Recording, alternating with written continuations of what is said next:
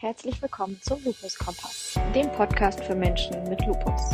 Hier sprechen wir über unsere Erfahrungen, geben praktische Tipps und teilen unser Wissen rund um das Thema Lupus. Wir diskutieren auch darüber, wie Lupus in den Medien dargestellt wird und was wir davon halten. Wir hoffen, dass ihr von unserem Podcast profitiert und freuen uns darauf, gemeinsam mit euch auf eine unterhaltsame und informative Reise zu gehen.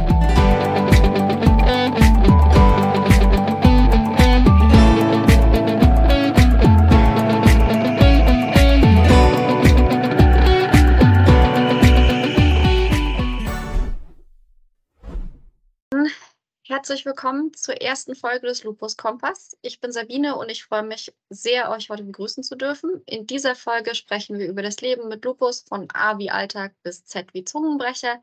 Wir werden einige praktische Tipps ähm, diskutieren und unsere Fa Erfahrungen mit euch teilen. Doch bevor wir beginnen, möchte ich euch kurz die anderen Teilnehmer vorstellen. Wir haben heute bei uns Susanne. Hallo. Ähm, Melli. Hallo und Wiebke. Hallo. Und ja, wir werden heute mal gucken, ähm, aus welchen verschiedenen Perspektiven und Lebenswelten wir berichten und wie so unser Alltag aussieht. Und vielleicht mag jemand von den anderen ein bisschen anfangen, wie vielleicht euch die Diagnose Lupus über den Weg gelaufen ist und konntet ihr damit direkt was anfangen? Also ich konnte nichts damit anfangen, als mir das gesagt wurde. Ähm, ich hatte das vorher noch nie gehört und eine richtige Aufklärung habe ich im Krankenhaus auch nicht bekommen. Ähm, ich bin dann in die Bibliothek gegangen, weil Internet war damals noch nicht und äh, habe mir ein Buch geholt, was leider schon, ich glaube, 25 oder 30 Jahre alt war und da stand Lebenserwartung drei Jahre. Und da dachte ich, na schön, ich war damals 28. Und ja, das war mein Einstieg in Lupus. Bei mir war es ähnlich. Ich hatte halt leider niemanden, der mit mir darüber gesprochen hat, sondern ich habe damals mit 16 einen Brief nach Hause bekommen, wo drauf stand, dass es der Verdacht auf Lupus ist. Und ich bin halt damals dann ähm, allein zu Hause gewesen in Sommerferien, habe es halt gegoogelt, weil ich nicht wusste, was SLE ist. Und da kamen bei mir fünf Jahre raus, die ich noch zu leben habe quasi.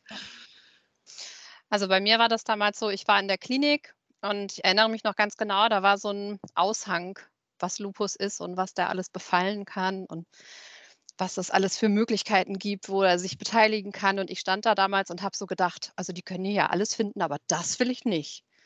Naja, und äh, zum Schluss bin ich nachher genau mit der Diagnose dann auch beim zweiten Aufenthalt in der Klinik dann genauso entlassen worden. Das war dann damals, da war ich 25. Ja, ich war 17 bei der Diagnose und ja, es gab eigentlich keine andere Möglichkeit mehr, als mich ins Krankenhaus zu schicken. Und ähm, meinen Eltern ist damals gesagt worden, googeln Sie es bitte nicht. Ähm, ich bin schon mit der Verdachtsdiagnose eingewiesen worden. Und ähm, meine Mutter hat dann trotzdem ihren damaligen Chef gefragt, Professor der Immunologie. Der hat ihr das dann freundlich erklärt, aber natürlich ist das, nachdem mir das dann irgendwann klar wurde, war ich auch nicht begeistert ich habe mich auch immer gefragt, warum ich bei der Rheumatologie bin. Ich habe doch kein Rheuma. Das haben doch nur alte Leute. Das war wirklich, ja. Und wie hat sich so euer Alltag nach der Diagnose verändert? Ich meine, Wiebke war auch noch relativ jung. Mhm. Aber für, für Melli und Susanne, wie war das bei euch? Ja, ich habe dann erst mal zwei Jahre Endoxan-Therapie gekriegt und ähm, bin dann gleich äh, nachher in Rente gegangen. Also das war schon ganz schön komisch, dann mit 30 äh, in Rente und es ging aber einfach nicht. Ich konnte einfach nicht mehr. Ich war, habe davor als Sozialpädagogin gearbeitet und konnte einfach und Erzieherin und konnte das einfach nicht mehr. Und ja, das war ganz schön hart. Okay, ja. Melly, wie war das bei dir? Ja, bei mir war das eigentlich so, dass ähm, ja erstmal gar nicht so richtig klar war, was ist es nun überhaupt? Es hat ein bisschen gedauert. Zum Glück, wie ich im Nachhinein erfahren habe, äh, war ich noch relativ kurz, so mit anderthalb Jahren dabei. Es äh, gibt wohl auch Leute, die deutlich länger auf der Suche nach dem sind, was es letztendlich ist. Ähm, bei mir war das so, ich hatte ähm, ein Kind bekommen. So und ähm, hatte gänzlich andere Pläne als das, was dann folgte. Nämlich äh, von Mutterschutz in Rente Das war irgendwie nicht die, die äh, Idee, die ich damals hatte. Aber so ist es dann gekommen und das hat natürlich einiges auf den Kopf gestellt. Ja. Ja, dann kann ich kurz erzählen. Also ich habe mein Abitur nach der Diagnose gemacht und habe dann studiert. Ähm, ich habe Mathematik studiert und habe dann ähm, noch äh, BWL studiert und ähm, arbeite jetzt im Projektmanagement.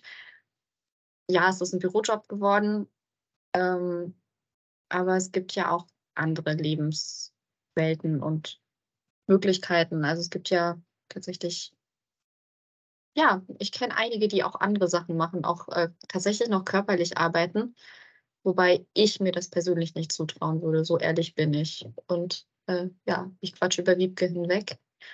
Magst du uns auch noch erzählen, was du tust? Ähm, ja, also bei mir war das damals so, ich habe ja meine Diagnose mit 16 bekommen, also nach drei Jahren äh, Suche. Und ähm, bei mir war das dann so, dass ich sehr lange relativ, also es mir wirklich nicht gut ging und auch die Medikamente nicht geholfen haben und sich das dann bis in mein Abitur gezogen hat. Und ähm, ja, auch während meines Abiturs mir halt überhaupt nicht gut ging, ich viel in der Schule gefehlt habe, dann auch ein Jahr länger in die Schule gegangen bin, weil ich einfach keine Noten hatte und dementsprechend kein Zeugnis und kein Abitur. Und dann habe ich mein Abi gemacht und habe dann also da ging es mir auch noch nicht so super gut, aber ich habe dann einfach trotzdem angefangen ähm, zu studieren. Und erst während des Studiums ist es dann irgendwann nochmal besser geworden mit der Erkrankung. Da haben wir auch nochmal Medikamente umgestellt, aber im Studium konnte ich halt sehr viel selber entscheiden und mich einfach nach mir selber richten. Und ich glaube, das war das, was mir am allermeisten geholfen hat. Ähm, und auch natürlich trotzdem noch einen Erfolg zu haben, also immer irgendwie voranzukommen. Und genau, ich habe dann Medizinstudium angefangen, wo eigentlich alle gesagt haben, ich soll das lassen, weil es irgendwie nicht gehen wird, weil, weil es nicht klappt mit so einer Erkrankung. Und mir war das damals eigentlich ziemlich egal, weil ich irgendwie dachte, naja, ich bin halt jetzt jung und ich habe halt einen Traum und ich habe das damals irgendwie so gesehen, naja, das Leben ist halt auch nur, ist halt, du hast halt auch nur ein Leben und dann musst du jetzt versuchen, aus deinem Leben das rauszuholen, was du gerne haben möchtest. Und ich habe damals gedacht, lieber scheitere ich bei dem Versuch, das zu erreichen, was ich haben will, als es jetzt einfach gar nicht zu machen. Und deswegen habe ich angefangen, aber immer mit dem Wissen im Hinterkopf, dass es sein kann, dass ich es nicht schaffe. Ja, und jetzt habe ich in fünf Wochen ungefähr meine Abschlussprüfung. Ja, so ist das. Und ähm, ich glaube halt, man muss gerade, wenn man jung krank wird, immer auch an sich selber glauben und auf sich selber hören vor allem. Also ich glaube nicht, dass, ich will nicht sagen, dass jeder irgendwie so ein sehr schwieriges, schwieriges aufwendiges Studium durchziehen sollte oder so, aber man sollte halt auf sich selber hören und darauf hören, was einem gut tut und was man schafft und was man sich wünscht und immer auch für sich selber da sein, dass man nie über sich, über seine Fähigkeiten hinausgeht, sondern bei sich selber bleibt. Und ich glaube, wenn man das so, so lernt, so diese Waage zu halten, kann man trotzdem ganz, ganz viel erreichen, auch wenn man eine Erkrankung hat. Ja. Hast du, du hast gesagt, dir hat die Freiheit im Studium so gut getan, dass du vieles für dich selbst entscheiden konntest. Das finde ich ganz witzig, weil mir hat die Freiheit im Studium, also im Mathematikstudium hat man nicht so viel Freiheit, mhm. aber ähm, die, die Freiheit hat mir tatsächlich mehr Probleme bereitet. Ich habe ähm, es lieber, wenn so mein Tag sehr strukturiert ist und ich mich daran langhangeln kann, weil ich dann genau meine Einheiten habe. Das muss ich schaffen und dann ist egal. Ich bin ja. auch der Typ, der sich im Homeoffice ins Bett gelegt hat in der Mittagspause. Mhm. Na, bei uns war es im Studium oder ist es im Studium so, dass das auch ziemlich durchstrukturiert war. Also wir hatten sehr viele Pflichtveranstaltungen, bei denen man irgendwie auch nur, ich glaube, 15 Prozent oder so fehlen durfte. Das war manchmal nicht mal eine Veranstaltung. Das war schon ganz schön happig und ähm, manchmal auch einfach schwer umzusetzen. Also wenn ich zum Beispiel bei einer Infusionstherapie war und danach dann noch so eine Veranstaltung hatte, musste ich mich da halt trotzdem irgendwie hinschleppen, weil die es zum Teil halt dann nicht eingesehen haben, ähm, das irgendwie zu tauschen oder weil sie Probleme, rechtliche Probleme bekommen haben, wenn sie jetzt gesagt hätten, da hätte es noch einen freien Platz gegeben, weil das theoretisch ein einklagbarer Studienplatz wäre oder sowas. Also das war schon schwierig, aber der Tag war halt schon ziemlich strukturiert und ziemlich voll und ich glaube, da hatte ich halt eigentlich immer eher so die Freiheit zu wählen, was möchte ich jetzt gerade machen. Und ich habe halt viel wirklich zu Hause gemacht. Und ich glaube, das war das so, dass ich halt nicht so körperlich aktiv sein musste, weil das ging damals nicht so gut. Und es ist mittlerweile besser. Klar, nicht optimal, aber besser. Und ich glaube, das war so dieses, diese Tätigkeit. Ne? Ich bin zu Hause, kann mich auch mal hinlegen, aber trotzdem was Sinnvolles tun. So irgendwie. Ja, schön. Ähm, ja, jetzt haben wir uns ein bisschen unterhalten. Jetzt fragen wir nochmal Susanne und Melli. Wie ist das so bei euch, ähm, der Tagesablauf? Struktur, frei?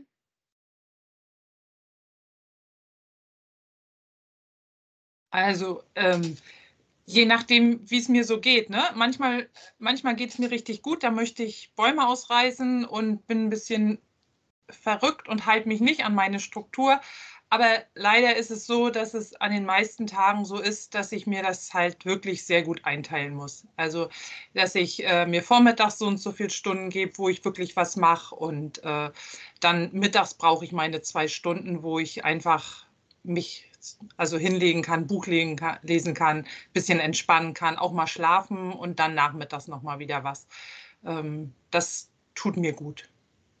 Aber wie gesagt, manchmal muss man auch mal über die Stränge schlagen und dann, wenn es einem gut geht, auch mal ein bisschen mehr machen. Und äh, was mir hilft, ist, ähm, und was auch ganz oft da ist, sind Spaziergänge und ein bisschen Sport. Und ähm, das finde ich ganz wichtig. Und ja, bei ich mir bin ja, äh, Entschuldigung, ich wollte nur sagen, ich, dadurch, dass ich berentet bin, kann ich mir das ja, ist das ja schön, dass ich mir das einteilen kann.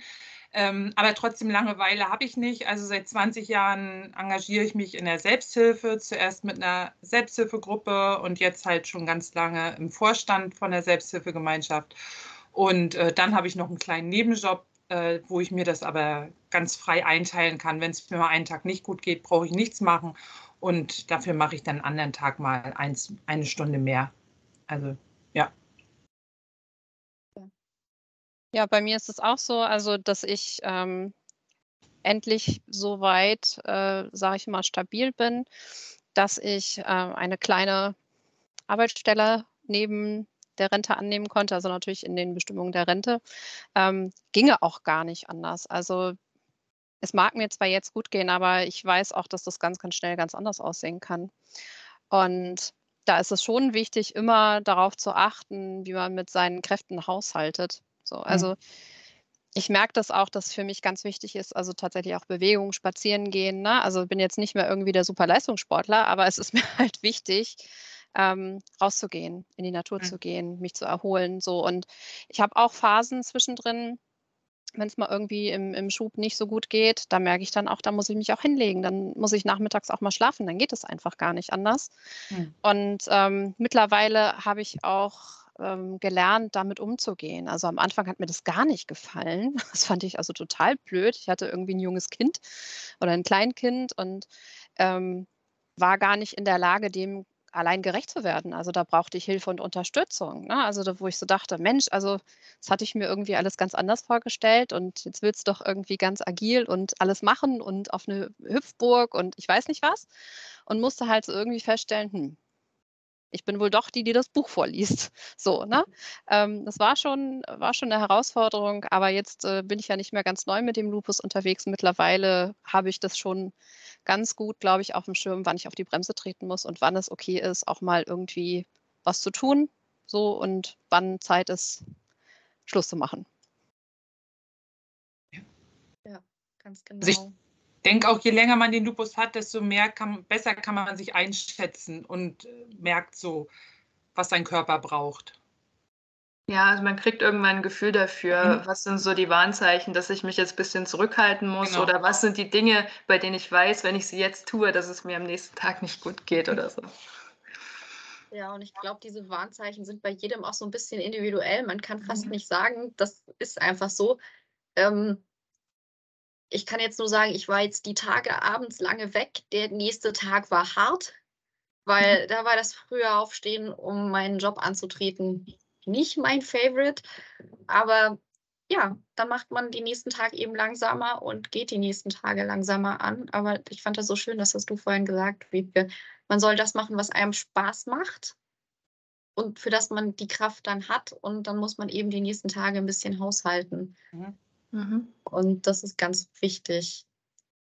Ja, ich habe auf meiner Liste noch eine Frage an euch. Und zwar, die wenigsten Leute in Deutschland haben wirklich Ahnung, was Lupus ist. Wie erklärt ihr das? Wenn ihr da mal wieder auf jemanden trefft, der euch fragt, was ist das eigentlich? Also meistens sage ich, ähm, dass Lupus eine Autoimmunerkrankung ist, bei der der Körper sozusagen jede lebende Zelle im Körper selber angreifen kann. Und deswegen kann das einfach bei jedem Menschen ganz unterschiedlich sein, wie sich die Erkrankung äußert, weil einfach immer wieder ein anderes Organsystem betroffen sein kann. Und deshalb nennt man das halt auch die Erkrankung auch Chamäleon der Medizin. Auch eine schöne Erklärung. Mhm. Ich bin ein bisschen härter. Ich, ich habe mir irgendwann angewöhnt zu sagen, das ist wie AIDS, nur dass das eigene Körperzellen sind. Dann gucken einen die Leute auch immer ein bisschen schief an. Ja. Ähm, aber die verrückteste Erfahrung, die ich tatsächlich gemacht habe, war, als ich angefangen habe, offen damit umzugehen, dass ich Lupus habe, ähm, sagte mir damals eine Schulfreundin, du, ich habe das zu Hause erzählt und meine Tante hat das auch. Und ich war baff, weil ähm, ich habe damals nicht daran geglaubt, dass ich Menschen finde, die auch Lupus haben. Mhm. Das war Wahnsinn, ja. Noch andere Strategien? Nee. Meine ist so wie Wiebke. Ich erzähle das auch immer. Ich sage bloß nicht Zellen. Ich sage, es kann jedes Organ im Körper befallen. Und ähm, ja. Ja, also bei mir ist das äh, eigentlich, deckt sich relativ mit dem, was ihr schon gesagt habt. Ja, genau. Das, es wäre ja schön, wenn jeder bei Lupus immer so was dann im Kopf klingeln hat. Äh, was haben wir da so im Angebot? Wir haben unseren geliebten Dr. House. Mhm. Aber das ist jetzt schon wieder ein paar Jahre her. Ähm, das äh, war tatsächlich so. Naja, so ein bisschen Lady Gaga oder Selena Gomez, aber die sind halt nicht so ganz präsent zu der Erkrankung. Also das war ja nur einmal bei der Nierentransplantation, die Selena Gomez hatte. Und danach ja. ist gar nicht mehr so ähm, medienpräsent irgendwie. Nee, auch überhaupt nicht. Und die anderen Sachen, wenn man immer wieder über andere äh, Stars und Sternchen spekuliert, ob sie Lupus haben, das finde ich immer ein bisschen schwierig. Mhm. Also, was ja immer mal wieder noch durch die Medien geistert, ist äh, Michael Jackson. Mhm. Ähm, da das ja nie offiziell bestätigt wurde, ist das alles eine Vermutung. Da würde ich gar nicht so drauf eingehen wollen. Was man ja weiß, ist Ziel, also der Ex von Heidi Klum. Ähm, ja, und dann sind es fast nur noch US-Amerikaner, wenn man sich das überlegt, also von denen man es wirklich weiß und die sich auch einsetzen. Mhm. Das ist immer schwierig, dann jemandem zu sagen, da, guck mal das. Ja. Ist ja aber, leider auch immer ein Tabu, also so gerade für Leute, die in der Öffentlichkeit stehen, das zuzugeben, dass sie krank sind, glaube ich. Also ich glaube, da sind die Amerikaner vielleicht schon ein Stückchen weiter und offener als bei uns hier weil das ja vielleicht auch für manche ein Makel ist, eine chronische Krankheit. Ne? Ja, ich glaube, es ist halt auch so ein gesellschaftliches Thema. Mhm. Also wenn man sagt, man ist krank, dann ist das ja oft assoziiert mit irgendwie Leid und Schmerzen. Mhm. Und so ist es. Aber ja, ich meine, das spielt auch mal eine Rolle. Aber das Leben mit einer Erkrankung ist ja nicht nur Leid und Schmerz, sondern eigentlich viel mehr. Und ich glaube, das muss man viel in der Gesellschaft noch etablieren, diesen Gedanken, dass man äh, ja, dass, dass Menschen mit einer Erkrankung zwar eine Erkrankung haben, aber sich nicht durch sie definieren am Ende. Mhm. Ja. Ich weiß auch nicht, wie euch das geht, aber ähm, ich wohne relativ ländlich und wenn man dann irgendwie zu einem Arzt kommt oder zu, äh, in die Klinik kommt oder so und man sagt dann, man habe Lupus, dann war das am Anfang immer so, dann mit Mal wurden ganz viele Leute gerufen, die dich dann alle irgendwie einmal angucken sollten und dann Fragestunde, so nach dem Motto, ähm, weil die auch einfach zum Teil ja noch nie einen Lupus-Patienten gesehen hatten und äh, ihre Fragen loswerden wollten. Also ich war da ganz häufig irgendwie, dass ich dachte, ja, okay, dann sprechen wir mal drüber. Ja, Chefarztbehandlung für ohne Aufpreis. Das macht sehr viel Spaß. Ja, das ist oft dabei. ja, ich weiß nicht, ob es sinnvoll ist, dass Patienten Ärzte aufklären, aber ich glaube, es ist ganz, ganz wichtig, dass ähm, jeder Lupus-Patient zumindest über sich und seinen Lupus perfekt Bescheid weiß oder zumindest das im Kopf hat, was wichtig ist, um das dem Arzt, vor dem man dann sitzt, es muss ja selbst in der Klinik nicht jedes Mal derselbe sein, ähm, erklären zu können. Lustiges Phänomen, das ich hatte, war, ähm, der Dermatologe, zu dem ich gehe, der wusste sofort, was Lupus ist. Der mhm. Rheumatologe, der mich einmal außer der Reihe behandelt hat, hat erst nachgeschlagen, was jetzt wieder Sache ist. Das fand ich sehr faszinierend. Ja. Nee. Und das ist so ein, ja, kommen wir nochmal zu unseren Alltagstipps zurück. Ähm, wir haben ja vorhin schon das Thema Struktur angesprochen. Ähm, ich glaube, jeder von uns nimmt so einen kleinen Medikamentenberg oder hat so sein System, wie er das organisiert. Ähm, ja, ich habe so einen lustigen Kasten, wo alle meine Tabletten für die Woche drin stecken. Das ist immer so eine fröhliche Sonntagabend-Therapiestunde. Alles einmal einsortieren. Das hilft mir, meine Tabletten nicht zu vergessen, weil ich bin der Held, der sie tatsächlich vergisst, wenn er sie nicht vor sich stehen hat. Mhm. Gerade wo ich den Abend lange weg war. Rate, wer ist ohne seine Abendmedikamente weggefahren? ja, Sabine. Sabine. Ja, wer sonst? ähm, ja, dann nimmt man sie halt mal fünf Stunden später, wenn man wieder zu Hause ist. Ich habe sie auch schon öfter mal vergessen. Also, ja. das passiert. Ja. Das passiert. Aber so ist bei mir auch. Aber ich mache für zwei Wochen immer. Dann brauche ich mhm. nicht jede Woche dran denken. Ich habe zwei ja, so Kästchen. Ich habe mittlerweile angefangen, mir drei Kästchen zu holen, aber jedes dieser Teile, also da steht eigentlich immer drauf, früh, mittags und abends und ich mache in jedes dieser einzelnen Teil, also Abschnitte für einen Tag das rein, weil ich zu faul bin, das nochmal zu sortieren. Das ist natürlich bei mir, praktisch, wenn es passt. Bei mir ist es auch so ein Tablettenspender für die eine Woche, die ich dann fertig mache. Und äh, damit ich es dann auch nicht vergesse, klingelt dann auch das Handy, wenn es Zeit ist für einen Pen. Mhm. Ähm, da ruft dann die Spritze an, sonst würde ich es auch vergessen. Also. Ja, also so diese Handy-Erinnerungen, das ist wirklich manchmal Gold wert. Aber halt, wenn man äh, ja weit weg von seinen Tabletten ist, ist das so. Ups. Moment. Das ist auch ja. meine größte Angst, wenn ich in Urlaub fahre, sind die Tabletten mit dabei. Also, weil alles kann man kaufen irgendwie, aber die Tabletten ja nicht, ne? Und ja, ja, bei mir ist da mal der Koffer weggekommen und da hatte ich oh kurz vorher überlegt, ob ich die Tabletten in den Koffer tue oder in mein Handgepäck. Und da hat äh, mein Freund auch extra gesagt, nee, tu die lieber ins Handgepäck. Und ich dachte so, naja, was soll schon passieren? Ist noch nie was weggekommen. Und genau da ist der Koffer weggekommen. Oh und ich hatte so ein Glück, dass ich die Tabletten einfach dabei hatte. Also das das, seitdem bin ich da super vorsichtig. Ja. Machst mir Panik. Ich fliege in zwei Wochen in Urlaub. Mein Handgepäck besteht aus Tabletten. Ja, genau. Das ist bei mir auch so. oh mein Gott. Nee, es ist wirklich, ja, das ist so, so mein Tipp. Und was ich auch festgestellt habe, ihr habt alle vorhin gesagt, ihr geht spazieren, ihr macht Sport.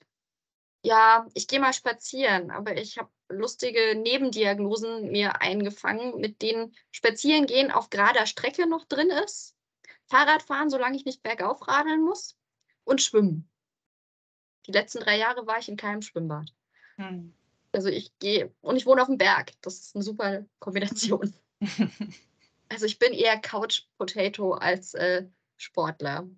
Das hat mir sehr schwer gefallen, die ersten Jahre nach der Diagnose.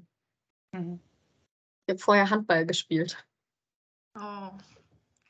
Ja. Ich finde auch, also für mich ist Sport auch total wichtig. Also für, für ganz viel. Also ich meine, ja, es gibt Tage, an denen geht's, denen schaffe ich das nicht so, Sport zu machen, aber ähm, meistens ist das für mich ein total schöner Ausgleich, gerade wenn ich irgendwie ähm, viel gelernt habe oder manchmal auch einfach nur schlechte Laune habe und dann viel, wenn ich dann Musik dazu höre zum Sport, das ist schon schön und ich glaube, mir würde es ganz schwer fallen, ähm, mich davon zu trennen irgendwie. Ich habe damals Volleyball gespielt im Verein und ich habe es halt mit dem Lupus dann aufgehört, weil ich ähm, das nicht mehr geschafft habe, damals einfach gar nicht geschafft habe und dann auch irgendwann nicht mehr geschafft habe, so diese Termine so spät abends ähm, noch zu machen. Und jetzt gehe ich ins Fitnessstudio, weil es halt einfach flexibler ist und ich halt auch mal früh hingehen kann, wenn die Kraft noch da ist. Ja. Mhm. Oder wir gehen eben spazieren. Also das kriege ich tatsächlich noch hin, aber viel mehr ist es wirklich nicht mehr aktuell. Ich finde Fitnessstudio eine gute Lösung. Ich müsste nur eins finden. Ich wohne wie Melli auf dem Land. Ähm, ja. Nee, das ist dann, aber so mein Alltagstipp ist tatsächlich das, was ich mir wirklich angewöhnt habe. Ähm, ich nehme die Treppe. Außer ich muss natürlich zehn Stockwerke laufen, das mache ich nicht. Dann nehme ich den Aufzug, aber ich nehme für die kürzeren Etagen immer die Treppe. Und das ist auch schon was. Das ist zumindest ein bisschen Bewegung am Tag. Und äh, so sich einfach einteilen, was man tut. Ja. Mhm. Es gibt auch, gibt auch im Internet mittlerweile schon schöne Seiten, so wo man so Workouts im Sitzen machen kann oder im Stehen oder so. Also wo man trotzdem ein bisschen Muskeln aufbauen kann. Mhm. Ich muss auch ehrlich sagen, manchmal, wenn es mich komplett rappelt, und mhm. ich einfach nur mich ein bisschen bewegen will, dann gehe ich auch Squash spielen. Auch wenn ich danach den nächsten Tag total hinüber bin. Aber so dieses einmal richtig auspowern, irgendwie tut mir das total gut. Auch wenn, also ich bereue es am Tag danach, aber es tut mir irgendwie total gut. Ich weiß auch nicht, das ist ganz komisch. Ja, das glaube also ich. Also wenn, wenn ich irgendwie mal äh, das Bedürfnis habe, mich zu bewegen, dann tanze ich halt in der Küche. So. Dann ja, wird halt einfach mal die Musik laut gemacht. Super. Und äh, das, was an Bewegung raus will, kommt dann raus. So, ne? Also. Mhm.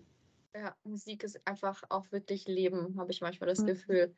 Und wenn es die, die klassischen 90er, ähm, ja, ich bin 90er-Kind, 90er Musik ist, dann wird eben groß mitgesungen und fröhlich mitgetanzt, so wie es die Gelenke eben mitmachen. Mhm. Ja.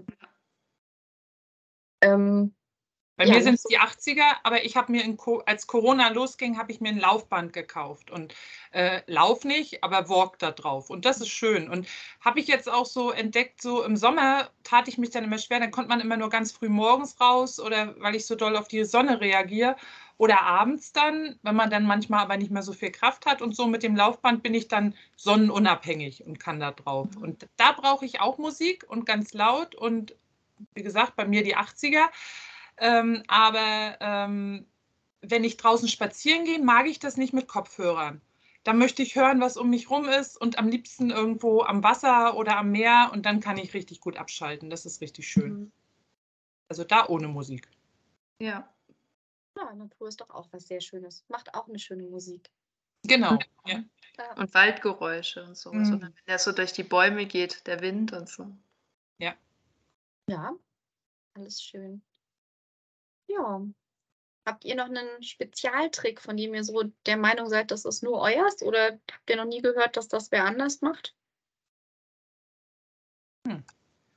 Ich weiß nicht. Ich mache eigentlich ziemlich viel, worauf ich Lust habe. Und die Dinge, auch wenn, wenn ich weiß, dass es mir mal nicht so gut geht danach, wie beim Squash-Spielen zum Beispiel, weil es mir einfach so viel Spaß macht und ich davon so lange zehre. Aber ich glaube, da gibt es bestimmt noch andere Leute, die das machen. Ja, kenne tatsächlich auch welche, die noch Volleyball spielen. Mhm. Was ich mir gar nicht mehr vorstellen könnte, aber mit Sicherheit, ja, wenn mich mal der Rappel trifft.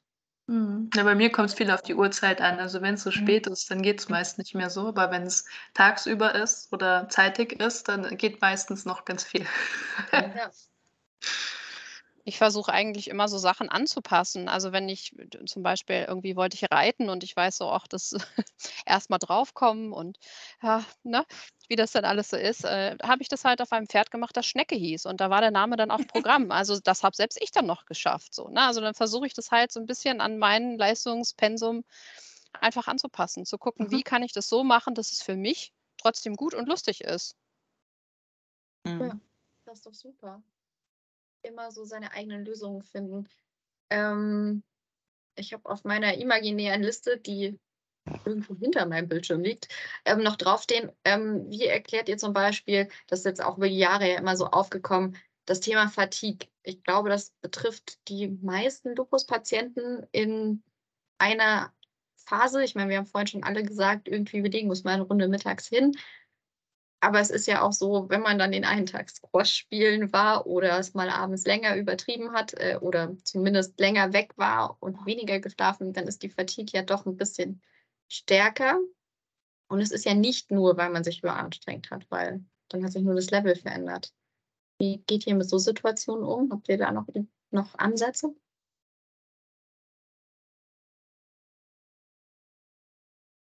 Auf sich nachdenken. Also du meinst, wie, wie man das erklärt? Wie du es erklärst und was Ja. du auch selber tust zum Beispiel.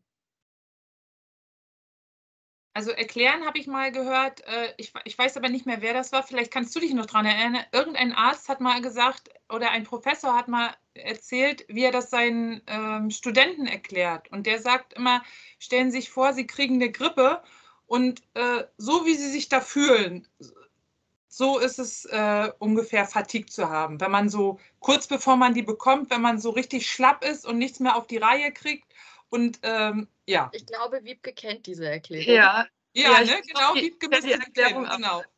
ja. Gut, dann haben wir den Professor gefunden. ja. Wir outen ihn aber nicht. Wir merken Nein. uns nur, dass wir ihn kennen. Ähm, ja, das ist eine super Erklärung. Die kannte ich jetzt auch noch nicht.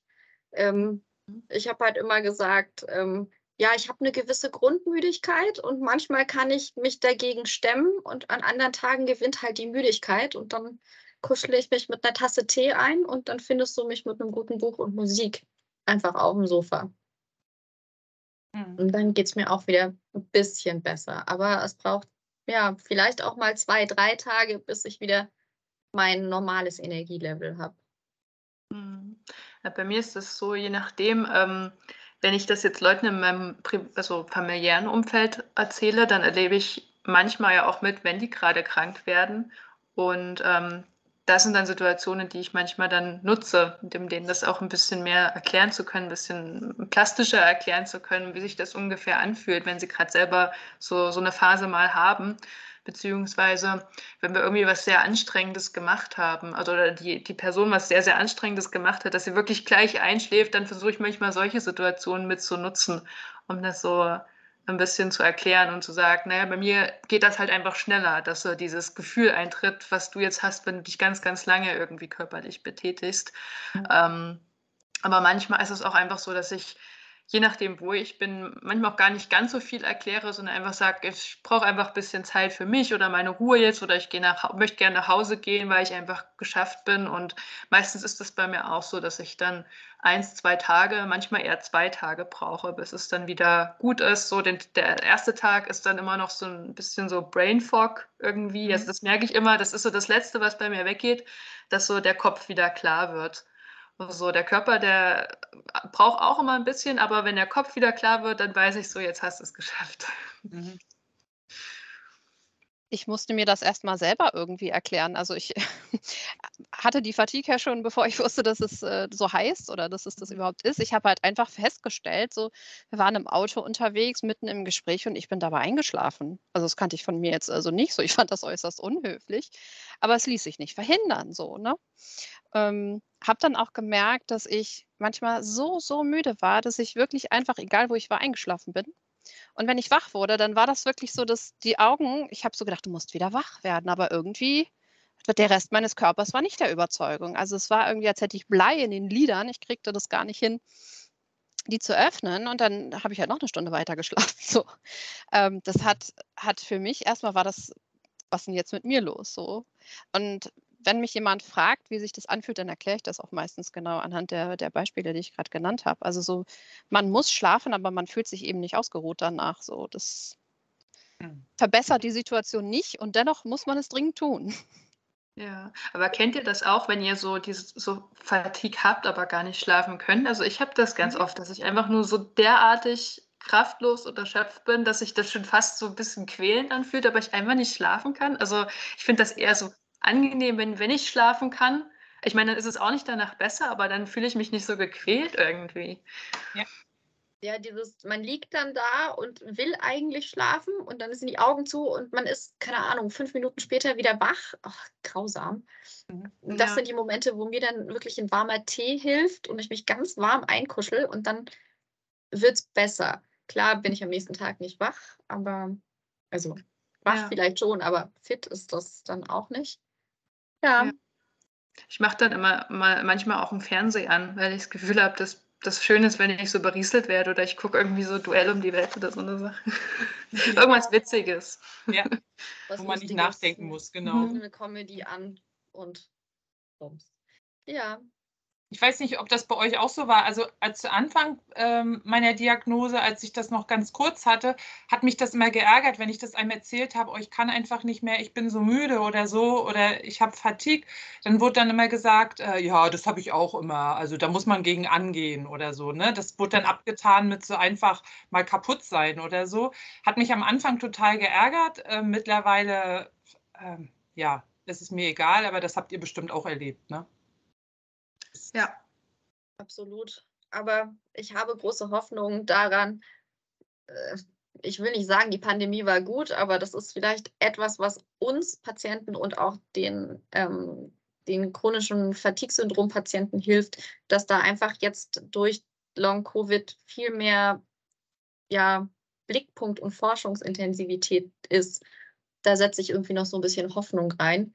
Ja. Und ja, nee, ich weiß nur, dass ich als erstes, wo die mir gesagt haben, okay, SLE ist ja noch eine nette, schöne Abkürzung oder ich habe Lupus, das geht ja noch, aber systemischer Lupus erythematodes, bis ich das schreiben oder sprechen konnte, das hat länger gedauert.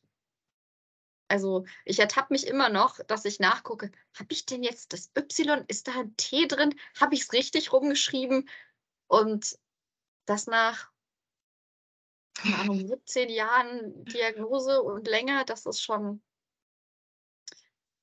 ja, manchmal fragt man sich wirklich, ging euch das auch so oder ich, ja, Wiebke brauche ich nicht fragen, medizinische Fachbegriffe sind jetzt dein äh, Tagesgeschäft. Mittlerweile. Aber früher, du, ich weiß gar nicht, also ich hatte ja auch bloß die Abkürzung SL und E, aber ich kann mich nicht daran erinnern, dass ich das je geübt habe auszusprechen. Ich habe das, glaube ich, ganz lange einfach nur Lupus genannt und äh, ich glaube, im Studium ist das dann halt von selber gekommen irgendwann. Okay, ich bin komisch, das ist in Ordnung. ähm, nein, ich, ähm, ich erinnere mich daran, dass wir damals, wie gesagt, ich habe das in der Abiturphase bekommen und ähm, wir mussten dann eben auch Präsentationen halten. Und für mich war das damals okay, du hast das jetzt, du solltest dich damit beschäftigen. Und ich dachte, gut, du musst ja sowieso noch ein naturwissenschaftliches Fach machen, halt doch einen Vortrag über Lupus. Und ich glaube, das ist bei mir so gekommen. Ähm, weil Lupus an sich ist ja lateinisch. Mit dem Begriff konnte ich was anfangen. Ich habe Latein gelernt. Ich weiß zwar immer noch nicht warum, aber ich habe es getan. Ähm, aber Erythematodes kommt ja vom griechischen Erythema und das habe ich nicht gelernt. Irgendwie hat mein Kopf dann beschlossen, du lernst das jetzt zu schreiben. Ja. Und wir wissen alle, wie das im Internet so ist. Ähm, ich glaube, da haben wir schon die lustigsten ähm, Varianten gesehen. ja, nein. Es ist ein schwieriges Wort. Lupus ist schön kurz und ähm, wir kennen alle, ich glaube, wir sollten diese Dr. House-T-Shirts einfach wieder zum Leben erwecken. It's never Lupus, es ist nie Lupus. Mhm. Aber es gibt eine oder zwei Folgen, wo es wirklich Lupus war. Ja, ich glaube eine, aber ja, ich glaube, einmal war es der Verdacht und einmal war es das, glaube ich. Bin mir nicht sicher. Ich ja. habe das nie gesehen. Ich mag keine Krankenhaussendung. ich habe es halt nur geguckt, weil es um Lupus geht ja. und habe die Folgen gesucht, wo Lupus vorkam. Da musst du die ersten paar Staffeln gucken. Das äh, können wir vielleicht in irgendeiner zu zukünftigen Folge mal machen, einfach so ein paar Beispiele raussuchen. Ähm, du musst die Whiteboards immer angucken. In den ersten zwei oder drei Staffeln steht auf jedem einzelnen Whiteboard Lupus. ähm, das ist eine ganz alte Geschichte, ähm, nagelt mich jetzt nicht fest, aber ähm, da gab es eine Verbindung mit der, ich glaube, mit der Lupus Alliance in, in den USA, die dafür entweder Geld bezahlt haben oder irgendwie so, dass das mit damit reingebracht wurde, weil Haus ist ja, ich glaube, Immunologe oder Diagnostik, keine Ahnung. Oder das war sie. Ähm, aber das können wir uns mal in einer separaten Folge ganz genau anschauen. Das ist wirklich faszinierend, ähm, was da so an Krankenhausserien wirklich alles los ist. Und das benutze ich manchmal auch, um zu erklären, was ich habe. Hast du mal rausgeguckt, all das, was er da diagnostiziert, theoretisch könnte das alles Lupus sein. Zumindest so, wie sich präsentiert, wenn man Dr. Haus fragt. nee. Ja. Genau. Ja. dann haben wir jetzt eine Dreiviertelstunde fast vor uns hingequatscht. Das wäre super. Ähm, dann möchte ich jetzt noch tatsächlich herzlichen Dank, dass ihr heute dabei wart. Schön, dass ihr mit uns die erste Folge gemacht habt. Ähm, ich möchte noch mal daran erinnern, dass man unseren Podcast auch abonnieren kann. Ähm, überall, wo ihr eure Podcasts hört oder auch auf YouTube. Ähm, dann verpasst ihr uns auch sicherlich nicht mehr.